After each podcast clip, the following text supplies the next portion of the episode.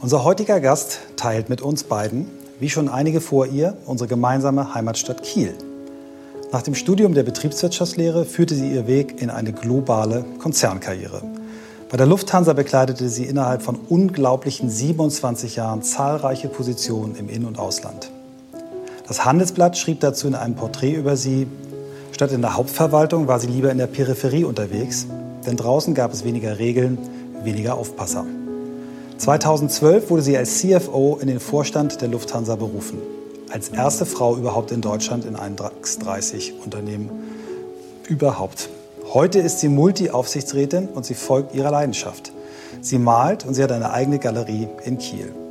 Sie interessiert sich außerdem für neue Technologien und sie besucht Festivals wie die South by Southwest in Austin, Texas oder die Startup-Konferenz NOAA in Berlin.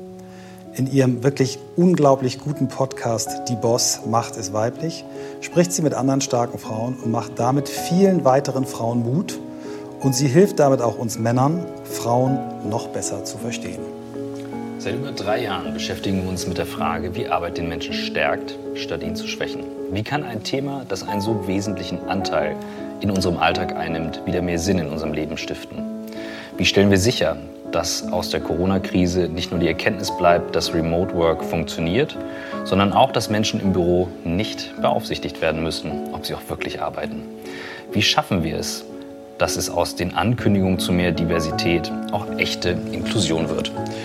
Wir suchen nach Methoden, nach Vorbildern, Erfahrungen, Tools und Ideen, die uns dem Kern von New Work näher bringen. Dabei beschäftigt uns auch immer wieder die Frage, ob wirklich alle Menschen das finden und leben können, was sie im Innersten wirklich, wirklich wollen.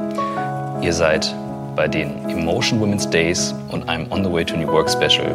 Heute mit Simone Menne.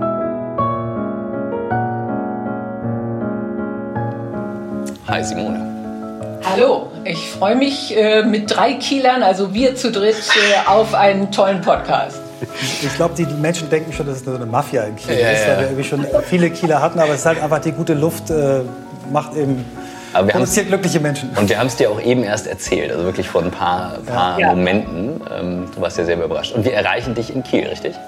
Ihr erreicht mich in Kiel an einem wunderschönen Herbsttag. Also es ist wirklich sehr, sehr schön hier. Super. Ja, beim nächsten Mal äh, treffen wir uns dann hoffentlich in Kiel auf dem Spaziergang. Prima. Wir fangen unseren Podcast immer mit fast immer derselben Frage an. Ähm, wie, wie, bist du eigentlich der Mensch geworden, der du heute bist? Was hat dich geprägt? Was hat dich vielleicht am Leben noch mal abbiegen lassen? Also ein ganz wichtiger Punkt und eine wichtige Prägung war sicher meine Familie. Ähm, ich bin verwöhntes Einzelkind und zwar das erste Kind in der ganzen Familie. Also für die Großeltern das erste Enkelkind, für die Tanten die erste Nichte. Äh, und für meine Eltern äh, die erste und einzige Tochter. Und von daher wurde ich von Geburt an behandelt wie ein Wunder. Und das hat mich von Anfang an mit einem extremen Selbstbewusstsein ausgeprägt. Ähm, es war, glaube ich, gut, dass meine Mutter immer gearbeitet hat, äh, also ein tolles äh, Role Model für mich war und ich daher dann auch sehr schnell äh, in Kindergarten und später auch in eine Ganztagsschule kam, so dass ich nicht völlig durch, ähm, durchgedreht bin. Aber das Selbstbewusstsein ist da und das hat mir, glaube ich, sehr, sehr geholfen. Und ein weiterer Schritt, so sehr wir eben gerade Kiel gelobt haben, aber nach dem Studium war, ich muss hier raus, das ist Provinz. Äh, und, äh, und ich wollte auch wirklich was Internationales machen und äh, bin dann nächster ganz wichtiger Punkt, glaube ich, als ich dann in Westafrika in Lagos gelandet bin, nach drei Jahren bei der Lufthansa ähm, wo ich dann nochmal festgestellt habe, äh, wie wichtig andere Perspektiven sind und wie wichtig es auch ist, äh, die Welt global kennenzulernen und auch zu sehen, wie anders es in anderen Ländern ist. Also das waren so, so glaube ich, ganz wesentliche prägende Schritte. Und natürlich war so CFO, also die, ich, war, äh, bin ja Finanzvorstand bei Lufthansa geworden 2012. Das war dann nochmal so ein bisschen Booster, weil ich da nochmal in eine ganz tatsächlich andere Liga gekommen bin. Ne?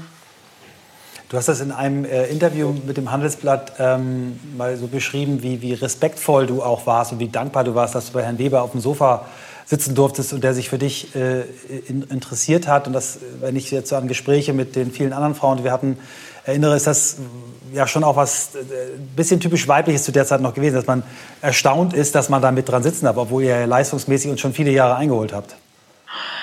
Ja, das ist tatsächlich so. Ähm, also das, äh, da nehme ich mich auch nicht aus und es ist etwas, was ich immer noch feststelle, äh, dass viele Frauen sich äh, unterschätzen. Äh, ich glaube, das ist auch immer noch so. Es gibt äh, Statistiken im Studium beispielsweise, dass äh, viele Frauen, Studentinnen, die man befragt, sich für schlechter halten als ihre Kommilitonen.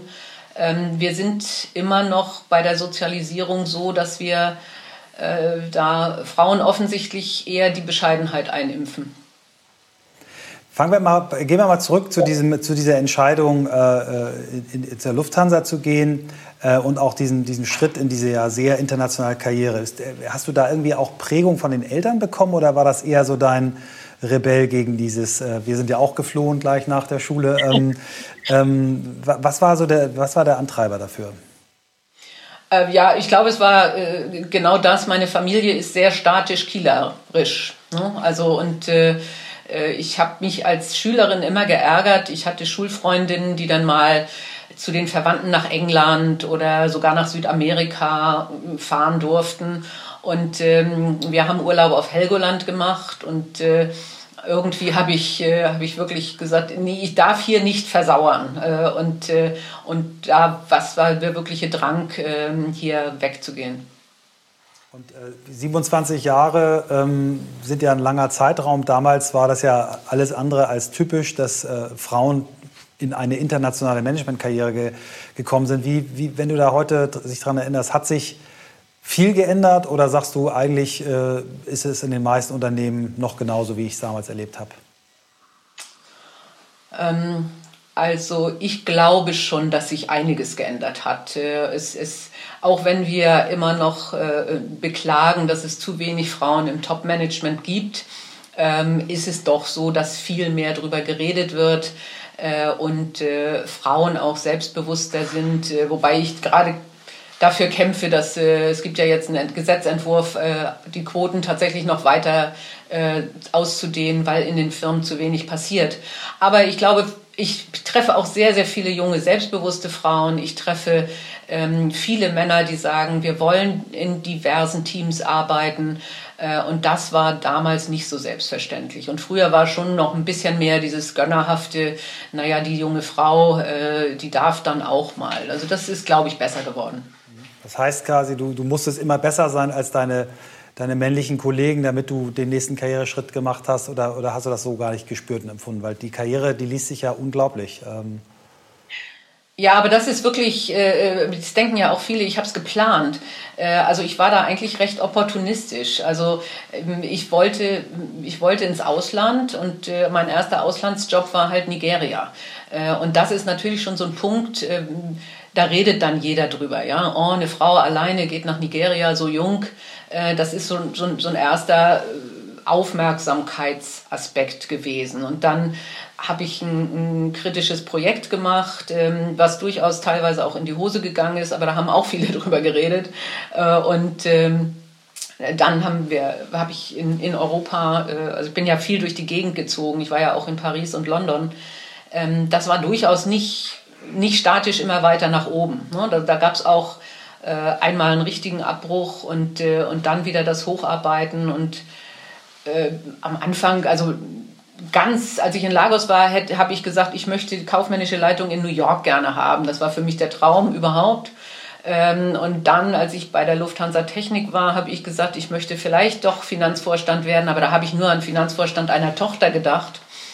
Ähm, und äh, also vieles war auch einfach opportunistisch und ich habe es nicht so wahrgenommen, dass ich immer besser sein musste als die Männer.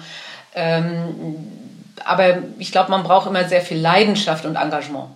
Wie, wie alt warst du damals, als du ähm, deinen dein ersten, genau, in, in Lagos warst? Äh, das war, da war ich 32. Und wann, wann war das? So, um mal die Zeit einzuordnen? 92. 92. Anfang der 90er. Wer immer rechnen kann, weiß damit, dass ich jetzt 60 geworden bin. Oh Gott. Tolles schwer, Alter. Das fiel mir jetzt schwer, jetzt gerade los. einzuschätzen, deswegen die Frage. Weil was mich interessieren würde, so, in, so Anfang 30, ähm, ich bespreche jetzt viel mit, mit, ähm, mit Kolleginnen und Kollegen und auch mit Freunden jetzt in der Zeit gerade. Ähm, und so Krisenzeiten sind ja immer so Grenzerfahrungszeiten. Ähm, und für viele ist immer so dieses Gefühl, hm, und dann ist es irgendwann vorbei und dann geht es weiter. Und ich hatte ein ganz tolles Gespräch gestern, wo ich dann auch sagte, ähm, und das hatten wir auch mal am Anfang gesagt, so, das ist halt jetzt so, wie es ist. Und erst wenn dann eigentlich so diese Erkenntnis kommt, ich richte mich in einem Moment ein und lebe mich da auch rein, ähm, kann ich eigentlich damit richtig umgehen. Und als du gerade so sagtest, dein erstes Projekt war jetzt nicht so Bombe und ähm, es hat auch alles ein bisschen geknatscht. Das sind eigentlich so die Punkte, die ich immer sehr spannend finde, wo ich mich äh, frage, wie hast du dich damals gefühlt, wie bist du da rausgegangen? Kannst du heute darüber reflektieren, welche Wachstumssprünge du gemacht hast und wie die sich angefühlt haben und was die dann nachher ausgelöst haben?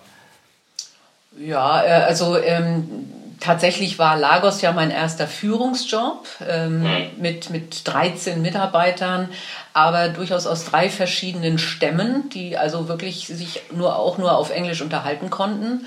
Ähm, und, und durchaus auch unterschiedlich, also das Thema äh, Christentum und Islam war damals schon ein Thema. Und da war so die, für mich die, die Lehre, inwieweit vertraue ich und inwieweit muss ich kontrollieren. Und, äh, und das ist natürlich eine andere Kultur gewesen und auch äh, schlechter ausgebildete Mitarbeiter als Mitarbeiter in, in Deutschland. Und, und äh, denen zu sagen, ich vertraue euch, aber gleichzeitig sicherzustellen, dass nichts schief geht, das war sicher ein, ein großer Lehr Lernschritt. Und ähm, dann bin ich ja äh, nach Norderstedt und hatte ähm, hatte erst ein erfolgreiches Projekt, weil wir ähm, eine Hauptabteilung verselbstständigt haben und zu einer GmbH gemacht haben und ich dann wurde Geschäftsführerin. Das war damals schon was ziemlich Aufregendes für die Lufthansa. Ich glaube, ich war äh, die erste oder zumindest die jüngste Geschäftsführerin im Konzern und hatte aber auch ein IT-Projekt, was, äh, was wie so häufig IT-Projekte viel zu lange gedauert hat und viel zu teuer war. Und, äh, und ähm, das hat dann dazu geführt, dass äh, der Aufsichtsratsvorsitzende mir dann irgendwann gesagt hat, nee, Frau Menne, ähm, wir haben einen anderen äh, Kandidaten für Ihren Posten und, äh, und wir bieten Ihnen ähm, eine Geschäftsführung in Paris an. Oder keine Geschäftsführung, eine, eine Leitung. Und das war, das war eine Hierarchiestufe weiter unten. Und das war natürlich damals, also als wenn man einem den Teppich oder mir den Teppich unter den Füßen wegzieht. Äh, also da habe ich wirklich überlegt, äh, ob ich die, ob ich die Lufthansa verlasse. Ähm, ich habe äh, auch mit, mit vielen Menschen geredet, ähm, wie fair oder unfair das war. Äh, und ähm, habe äh, damals mit dem damaligen Personalentwickler, und das war Thomas Sattelberger, der ja dann der Personalchef der Telekom war und die 30-Prozent-Quote bei der Telekom eingeführt hat. Und der hat mir damals gesagt, Frau Menne, ähm, in, in fünf Jahren werden Sie dankbar sein und sagen, ähm, das war gut. Und in dem, in dem Moment hätte ich ihn natürlich am liebsten gewirkt. Nicht? Also, und gesagt, was, was für ein cooler Spruch, den brauche ich jetzt wirklich gar nicht.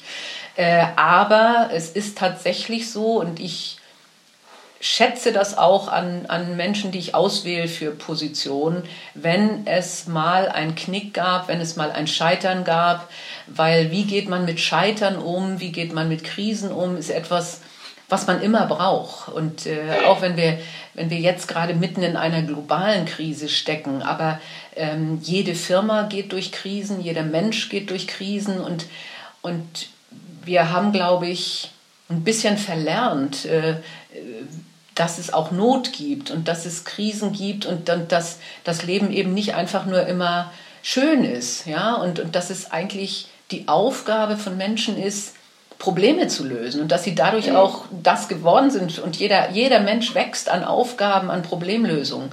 Und ich glaube, das ist eine ganz wichtige Erkenntnis. Und, äh, und das ist so ein bisschen, was mich, was mich momentan auch irritiert. Dass Menschen solche Probleme haben, jetzt zu sagen, okay, wir müssen mit dieser Krise umgehen und sagen, nee, es muss so weitergehen, wie es vorher war. Es muss einfach so weitergehen und ich will weiter meinen Spaß. Das irritiert mich tatsächlich. Hm. Die äh, Entscheidung, nachdem man den Teppich äh, weggezogen bekommt, äh, sich auf eine Stelle einzurichten, die hierarchischen Rückschritt ist, ich würde mal sagen, 98 Prozent aller Männer, die ich kenne, hätten das zum Anlass genommen zu gehen. Ähm, was ist dein Glaube? Glaubst du, das ist eine männliche Eigenschaft, äh, schneller beleidigt zu sein und dann äh, eher auch die Schuld bei den anderen zu suchen und zu sagen, dann eben nicht, ihr habt mich nicht verdient? Oder ist das, also ich finde es großartig, ich finde es ganz toll.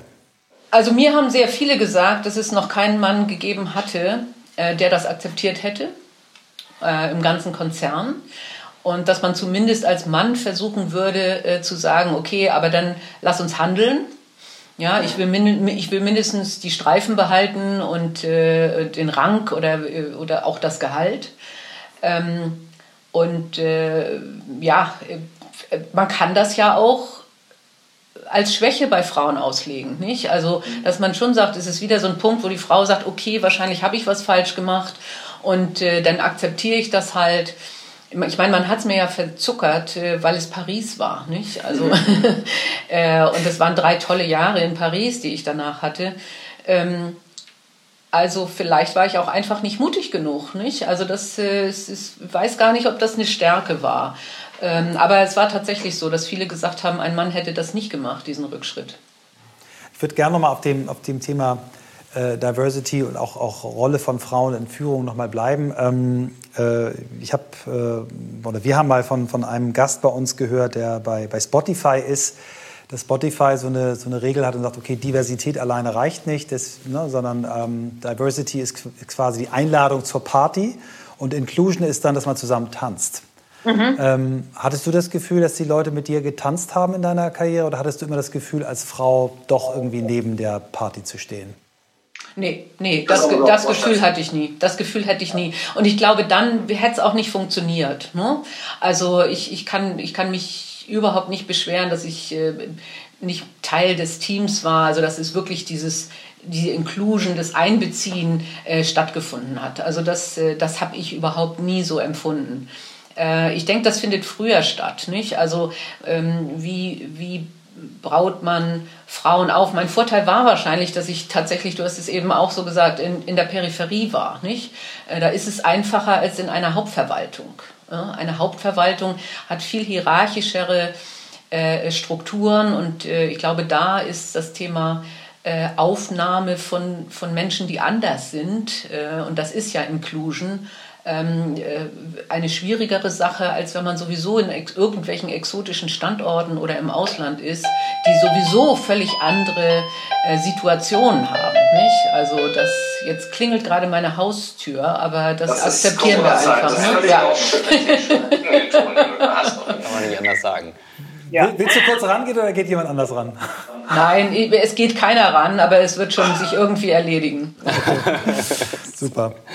Ähm, ähm, ja, wo, also äh, was, was äh, ich habe neulich mit einer Firma gesprochen, die sagt, es muss sogar noch weitergehen.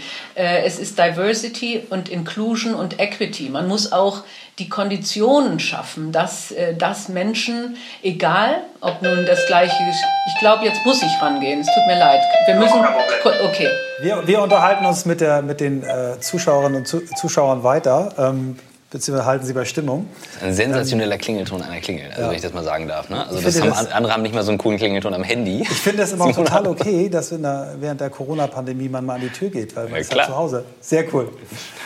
ähm, ja, ähm, also das, kannst du das nochmal wiederholen? Das letzte Wort, das habe ich genau. nicht ganz gehört. Also so, ähm, es ist Diversity, Inclusion und Equity. Das heißt, äh, man muss wirklich es ermöglichen, dass gleiche Bedingungen herrschen. Ja? Äh, und, und das im ganzen Betrieb und in der ganzen Kultur. Und das gilt natürlich noch viel mehr äh, für Menschen mit Migrationshintergrund oder auch für Menschen mit einer Behinderung. Ne? Ähm, weil, weil da ist eben per se äh, in unseren Köpfen nicht Gleichheit und nicht Equity. Und, äh, und daran muss eine Firma arbeiten, dass die Kultur wirklich diese, diese gleichen Bedingungen schafft. Und, äh, und die gibt es häufig genug noch nicht. Jetzt sagst du, du hast schon erlebt, dass sich das aber sehr stark geändert hat, seitdem du deine Karriere begonnen hast. Ähm, ich äh, muss immer wieder daran denken, ich wohne in der Heimat. Das war ja eine sehr aktive Feministin und denkt dann immer so, wow, wie lange ist das her? Was ist denn jetzt deine Einschätzung, wenn du auf deine Karriere blickst aktuell und auch zurückblickst? Was schätzt du, wie lange braucht denn so ein Kulturwandel noch? Weil ich habe das Gefühl, wir sind in Deutschland sehr gut da drin, darüber zu reden, ähm, auch über Quoten zu sprechen, aber sehr viel schlechter da drin, das umzusetzen, wie andere Länder das teilweise schon angehen, wo es normaler ist. Definitiv so. Also es, es gab gerade wieder einen Bericht äh, von der Albright Stiftung äh, und Deutschland ist zurückgegangen. Ja, also in der Krise, insbesondere in der Corona-Krise, äh, gibt es jetzt weniger Frauen auf Top-Führungspositionen. Und in allen anderen Ländern gibt es mehr Frauen in Top-Führungspositionen. Und äh, es gibt ja auch diese, diese äh, hochinteressante äh, Behauptung, ähm, die Länder, die am besten Corona überstanden haben, äh, waren die mit Frauen in der Führung, in, als Regierungschefinnen, ja, weil die mehr zuhören. Ähm, warum das in Deutschland nicht der Fall ist, ist wirklich, also ist mir unerklärlich, weil, weil ich finde es so offensichtlich, dass diverse Teams mehr ähm, mehr äh, Perspektiven einnehmen können und deswegen auch bessere Entscheidungen äh, treffen. Ähm, ich, äh, Frau, Frau Almendinger, die Soziologin, ähm, hat sogar gesagt, neulich mal, ich glaube bei Anne Will, wir gehen durch Corona 30 Jahre zurück in der Entwicklung, weil Frauen jetzt wieder mehr die Homeschooling, Pflege und was weiß ich was Jobs übernehmen, die derzeit kein anderer übernehmen kann, weil wir Krise haben. Und deswegen verschwinden mehr Frauen aus der Sichtbarkeit. Ähm, in Deutschland ziehen, ziehen die Stereotypen noch stärker. Äh, das Thema Rabenmutter gibt es immer noch. Ähm, es gibt äh, das Thema, dass Frauen, die, also es gibt ein sogenanntes von der Leyen-Syndrom, ja, also eine Frau, die Medizinerin ist, sieben Kinder hat, tolle Politikerin ist, auch noch immer gut aussieht. Ähm, da gibt es bei Frauen äh, Neidgefühle, das kann ja gar nicht stimmen und äh, was weiß ich. Wo ist der Fehler? Genau. Ne? Ähm, also das ist äh, ja nicht geschlechterspezifisch, äh, dass, dass Frauen äh, ähm, schlecht eingeschätzt werden. Es gibt auch durchaus Frauen, die, die da komisch reagieren. Und äh, es ist weiterhin so, ähm, dass ähm, Frauen ab einem gewissen Alter im Fernsehen verschwinden. Ähm, also das ist, da gibt es äh, die Maria Furtwängler, die darüber ähm, äh, Quoten, also Statistiken hat. Äh, und, und es gibt gleichzeitig eine Politik, ähm, die das auch nicht fördert. Also einmal durch Ehegattensplitting, durch eine Rente, die man als Frau bekommt, wenn der Mann gearbeitet hat. das ist in Schweden in den 70er Jahren alles abgeschafft worden. Also da gibt es einen ganzen Mix, ein, ein Mix, was, was toxisch ist in Deutschland. Ähm, Equal Pay, ne, haben wir auch noch nicht gesagt. Also das ist ja unfassbar. Da gibt es ja auch den Tag, glaube ich, der im Jahr nicht gefeiert ja. wird, sondern betrauert wird. Äh, ab, ab wann Frauen anfangen zu verdienen. Ne? Also, mhm. also, bis dahin haben sie umsonst gearbeitet oder andersrum, ich weiß nicht mehr, wie es ist. Ähm, siehst du da Entwicklung, was, was Gehaltsgerechtigkeit angeht? Also es ist, äh, das ist ein ganz schwieriges Thema, weil es so intransparent ist, nicht? Also es wird dann ja häufig gesagt, ja, das liegt daran, dass Frauen mehr Teilzeit machen äh, oder eben tatsächlich mehr aussetzen. Ähm, also das, äh, ich sehe da keine Fortschritte, weil äh, man es ganz schwer beweisen kann. Hm? Also selbst ich als Vorstand äh, habe gesagt, ja, aber wo, wo kann das sein? Weil wir haben doch klare Gehaltsstrukturen und eine Arbeitsplatzbeschreibung und dementsprechend wird bezahlt. Wir bezahlen doch nicht diese Frau schlechter. Äh, aber es ist tatsächlich so, dass jede Pause dazu führt, dass du weiter unten immer noch bist, ja, oder jede Teilzeitposition dazu führt. Und, äh, und das ist also wirklich nachweislich so, dass äh, gerade junge Frauen ähm, mit, mit dem ersten Kind in diese Falle reinlaufen. Siehst du, wir hatten mal ein ganz tolle, tolles Duo zu Gast, äh, die bei Unilever so das höchst gerankte Job-Sharing-Team sind. Zwei Frauen, die seit über acht Jahren sich die, den Job teilen und äh, selber sagen, wir wären nicht so weit gekommen in der Karriere, wenn wir es nicht zusammen gemacht hätten. Siehst du Job-Sharing als ein ein Modell, was da helfen kann? Ganz wichtig, ja, ganz wichtig. Also auch wirklich den Mut zu haben, dass man Führung im Jobsharing machen kann. Den Mut haben nicht viele Firmen, aber ja, das geht. Nicht? Und äh, also das äh, auch, auch zu sagen, lass uns nicht einfach immer die, die Arbeitszeit messen, und da ist Corona vielleicht ja auch nochmal eine Chance, sondern lass uns Ergebnisse messen. Ja, ich das wäre jetzt nämlich Also ich habe viele Frauen kennengelernt, die, die Teilzeit arbeiten, aber dasselbe zustande bringen wie dann andere, die 100 Prozent arbeiten, weil sie einfach sich viel effizienter den Tag einteilen und sagen, das muss ich bis dann fertig kriegen. Machen die Schweden im Übrigen auch. Schweden sagen, um 16 Uhr ist Schluss, egal in welchem Management-Rank ich bin, weil dann kümmere ich mich um die Familie.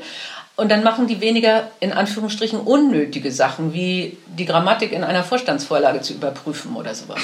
Ja, das, das wäre jetzt nämlich auch meine Frage gewesen, weil du sagtest, Corona ähm, oder die These, Corona schmeißt uns 30 Jahre zurück, ob vielleicht auch so einige Sachen dabei sind, wo man sagt, naja, dass die Kinder in der Familie irgendwie aufzuteilen, wenn Kitas zu sind, sich das zu organisieren, das ist ja schon auch für Familien eine Belastung.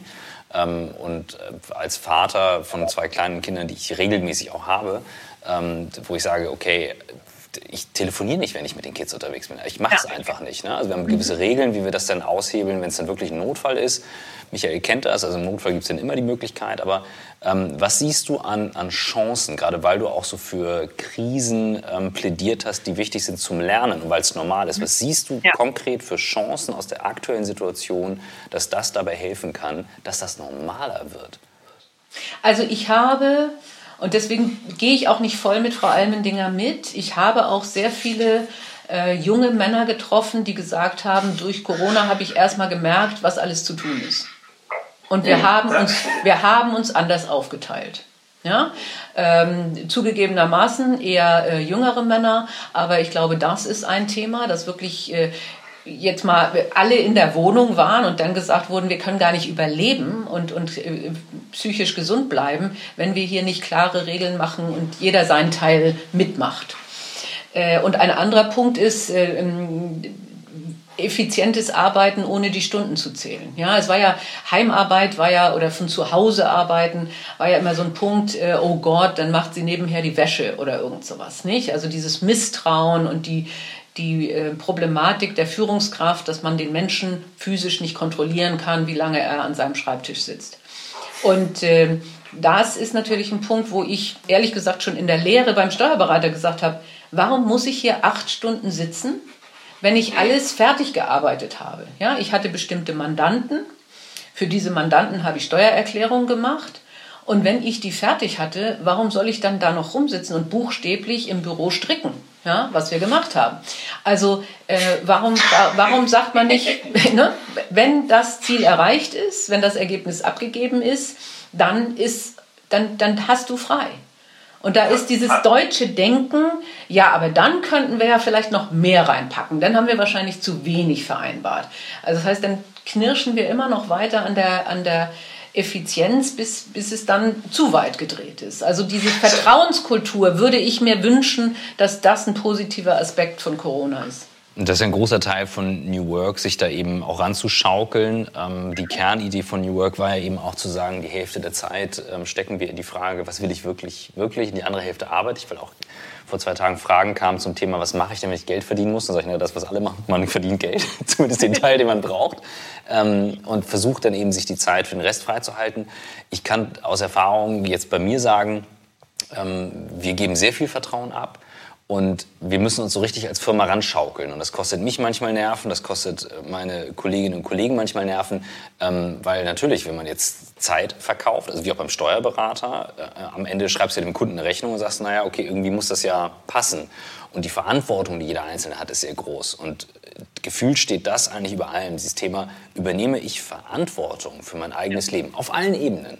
Also sprich, im Beruf eigenständig und wenn du selber sagst, ich möchte jetzt stricken, kannst du stricken. Wenn du selber sagst, ich muss jetzt noch für den Kunden was tun und umgekehrt in der Familie. Und ich habe manchmal das Gefühl, und das ist eine Frage an dich, die du ja nun einen sehr breiten Blick hast ähm, über sehr viele verschiedene Unternehmen, sind wir Deutschen besonders da gut da drin, die Verantwortung nach oben abzugeben und zu sagen, das muss uns doch jemand mitteilen, was wir jetzt zu tun haben?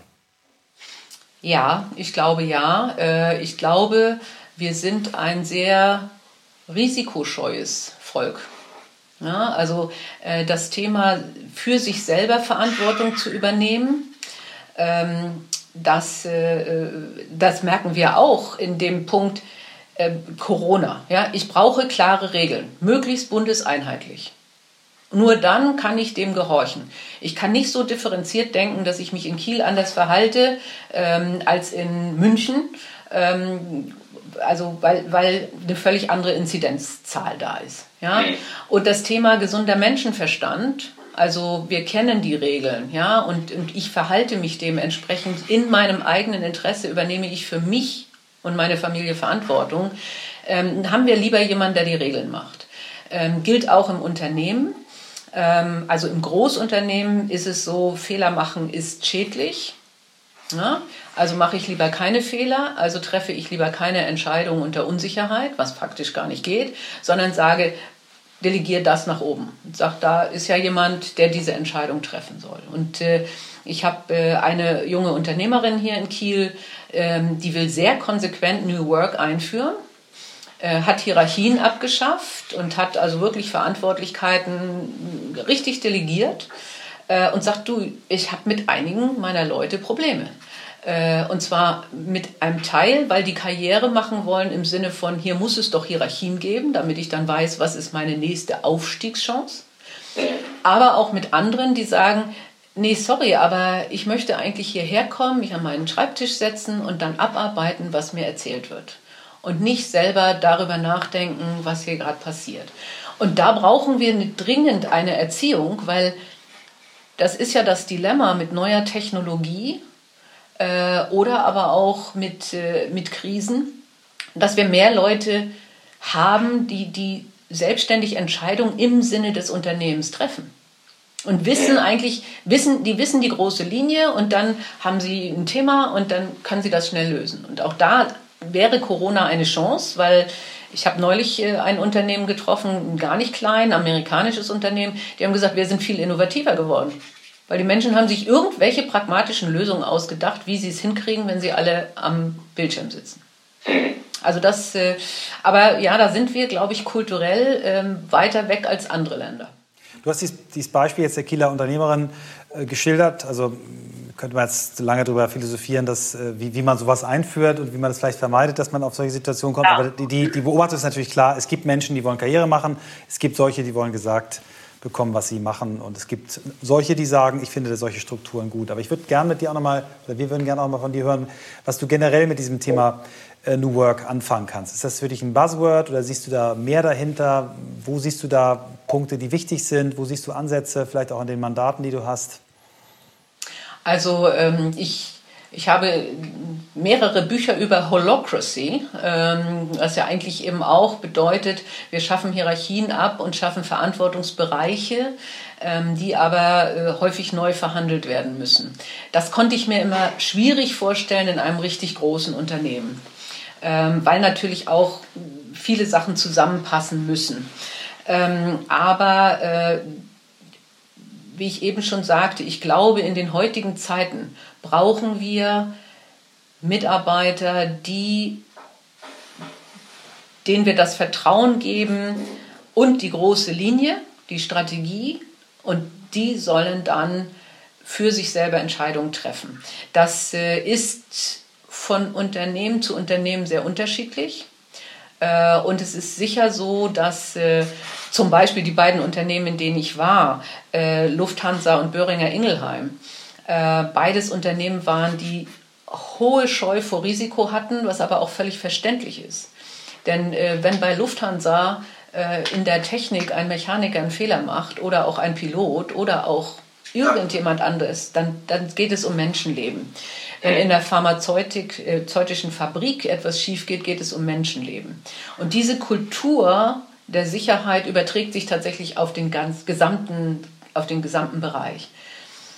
Gleichzeitig hat man andere äh, Unternehmen, äh, die da viel offener mit umgehen können. Äh, und, äh, und da stelle ich fest, dass es manchmal Bereiche gibt, die sind sehr mutig, die trauen sich und wenn es gut läuft und äh, in einem der Unternehmen, das ich vertrete, ist das so, schwappt das tatsächlich über. Dann, dann wurden die Mitarbeiter zertifiziert, hört sich viel schlimmer an, als es ist. Eigentlich heißt es, die Mitarbeiter werden in die Lage versetzt, selber Verantwortung zu übernehmen. Und das hat erst nur ein kleiner Bereich gemacht und dann haben es jetzt alle übernommen, weil sie gemerkt haben, wie toll das funktioniert und wie erfolgreich, auch wirtschaftlich erfolgreich dieser Bereich war.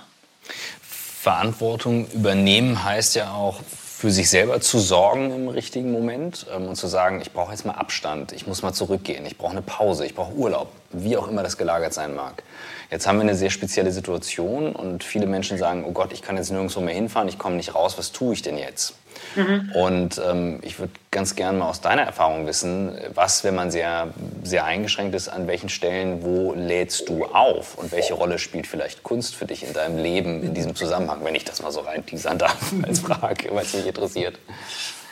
Also ich bin sicher atypisch, äh, weil ich bin seit langer Zeit nicht mehr so in einen typischen Urlaub gefahren. Ne? Also äh, und, und ähm, ich, ich, ich finde das überhaupt nicht entspannend, drei Wochen irgendwo an einen Strand zu fahren. Oder also der, der, der letzte Urlaub, den ich hatte, den fand ich unheimlich entspannend, war einfach eine Nordatlantik-Überfahrt, also sechs Tage nur Wasser.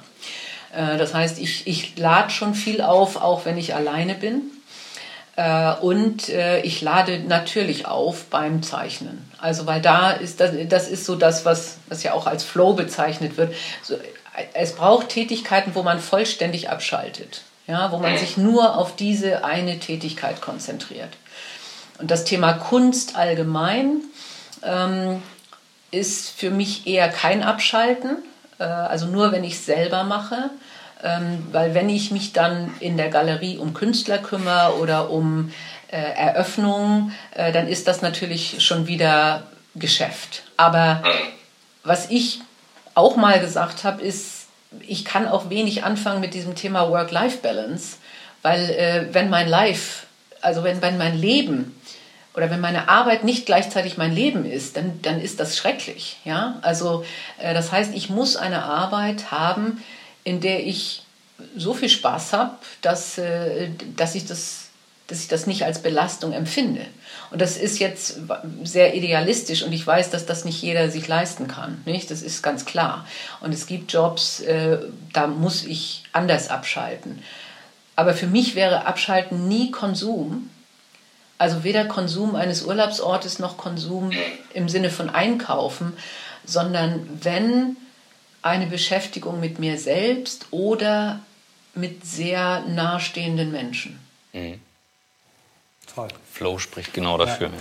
Ja. Ähm, wir haben in unserem Podcast immer auch nochmal so eine, eine Frage, die wir stellen, was, was dich in deinem Leben so inspiriert hat, auch so im Bereich äh, Vorbilder oder auch Bücher, die du gelesen hast, aus denen du was rausgezogen hast. Magst du, magst du uns Dinge nennen, vielleicht Bücher, die dich geprägt haben, wo du gesagt hast, die haben irgendwie einen Einfluss auf mich gehabt. Das können Fachbücher sein, das können aber auch natürlich äh, ähm, Bücher sein, die eher romanartig sind. Gibt es irgendwas, was du, was du nennen könntest äh, unseren Zuhörern und Zuhörern? Also in der Kindheit äh, massiv Astrid Lindgren, das muss nicht überraschen. Ne? Also, äh, das, äh, also ob Pipi Langstrumpf oder Bullabü oder, oder Kalle Blomqvist, äh, die habe ich alle verschlungen. Und das sind ja auch bestimmte Bilder von sehr selbstständigen Kindern. Nicht? Also das, äh, das äh, hat, war sicher eine Prägung. Ähm, in letzter Zeit, was ich gerne lese, ist, ist schlaue Fantasy. Also da gibt es zwei Autoren, äh, Ted Williams, der hat schon 2000, glaube ich, ähm, ein, eine Trilogie geschrieben, Otherland.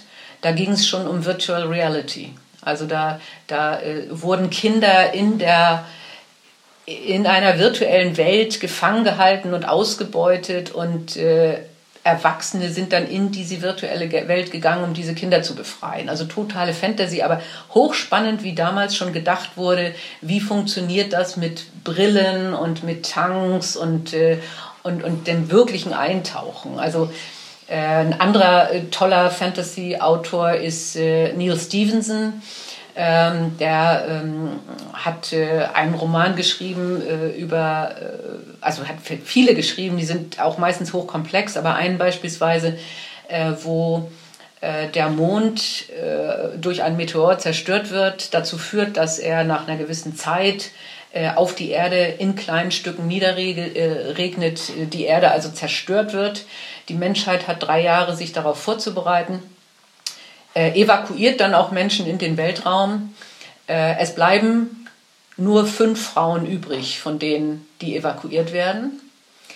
Äh, und äh, man hat natürlich aber vorgesorgt, also es waren halt fünf Frauen, die übrig geblieben sind, aber man hatte natürlich äh, auch entsprechende Samenzellen.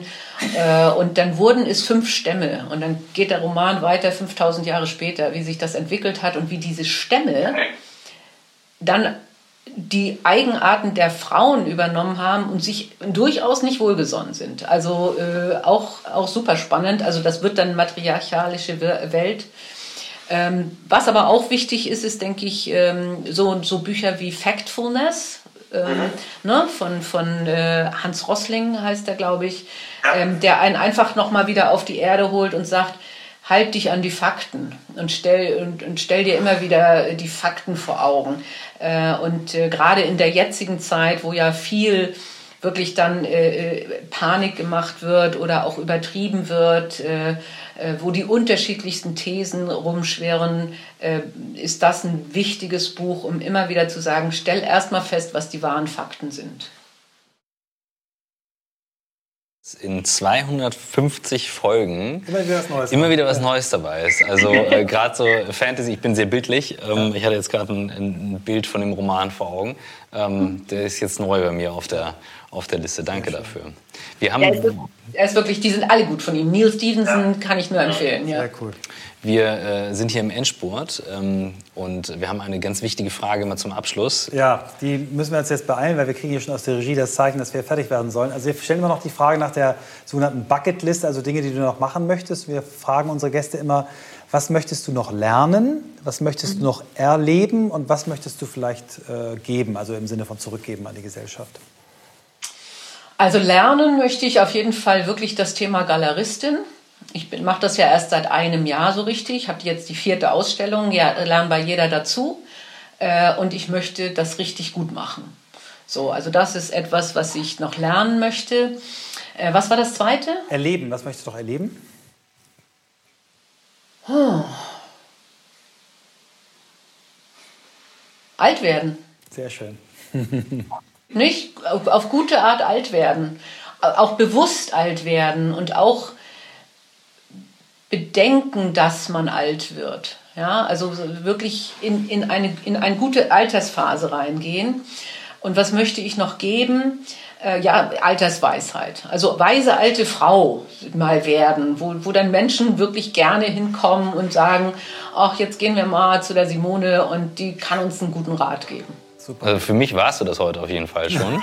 Das äh, habe ich mehrfach zwischendurch gedacht. Da habe ich gedacht, die, die Weisheit vor allem. Äh, das Alter konnte ich jetzt nicht so äh, rausfühlen, sondern die Weisheit. Das, für mich war das sehr, sehr schön, kann ich auf jeden Fall sagen. Ich hoffe, ähm, das geht der einen oder anderen, dem einen oder anderen auch so. Ähm, ich bin mir sehr sicher. Insofern vielen, vielen Dank für. Vielen Dank, Simone. Ich hoffe, wir lernen uns mal richtig kennen äh, ja. in Kiel oder in Hamburg oder wo auch immer. Genau. Wir machen mal was Cooles in Kiel, so ein Fischbrötchen oder so. Mir hat es, mir hat es super Spaß gemacht. Äh, dass, äh, ihr macht einen tollen Podcast. Vielen herzlichen Dank. Danke dir. Mach's gut. Tschüss. Ja, und wir gehen jetzt. Äh, pünktlich, wie sich das Raus. gehört, in eine kurze Pause. Aber ähm, vielleicht, wir haben noch ein paar Sekunden, wir reflektieren einmal ganz kurz durchatmen. Ja. Eine schöne Überraschung. Genau, sag doch mal, was, was hast du mitgenommen? Oh, ich habe also richtig viel mitgenommen, vor allem aber dieses Thema, ähm, was mich schon länger umtreibt, Verantwortung übernehmen. Also es klingt so banal, aber weißt du so, ähm, ich meine damit ganz, ganz simpel. Ne? Also wir haben jetzt eine Situation, die ist krass, man kann Privatherausforderungen haben, beruflich jeden Tag, die prasseln drauf ein. Wir haben ja draußen kurz gesprochen, wo ich auch zu dem meinte, ich hatte so eine krasse Woche. Und dann ganz ehrlich, wer ist dafür verantwortlich? Ja. Nie. No one else. Und so dieses, das hat sie mir ganz, ganz deutlich vermittelt, auch aus den ähm, Situationen heraus, wo sie selber drin war, auch einen Schritt zurück zu machen und dass das nicht das Ende ist, sondern es geht auch danach dann wieder weiter. Und du hast völlig recht, es gibt viele Männer, die haben den Schritt nicht gemacht ähm, und sind dann erstmal in der tiefsten Lebenskrise, anstatt zu sagen, okay, einen Schritt zurück und dann wieder vor. Ja, also was, was mich sehr beeindruckt hat, ist, äh, dass ich sie als eine Frau wahrnehme, die unglaublich in Balance ist, die wirklich ihr Leben auf mehrere äh, Füße gestellt hat, die nicht so schnell aus der Ruhe bringt, die eine sehr, sehr entspannte äh, Art hat und trotzdem fokussiert ihre Karriere da gemacht hat. Und wie gesagt, dieser Rückschritt, den so zu nehmen, Das hat mich sehr beeindruckt und ja, und auch, ich bin ja nun unwesentlich jünger als Sie, dieses äh, Thema bewusst alt zu werden und, und Altersweisheit weiterzugeben. Word. Word. Vielen Dank.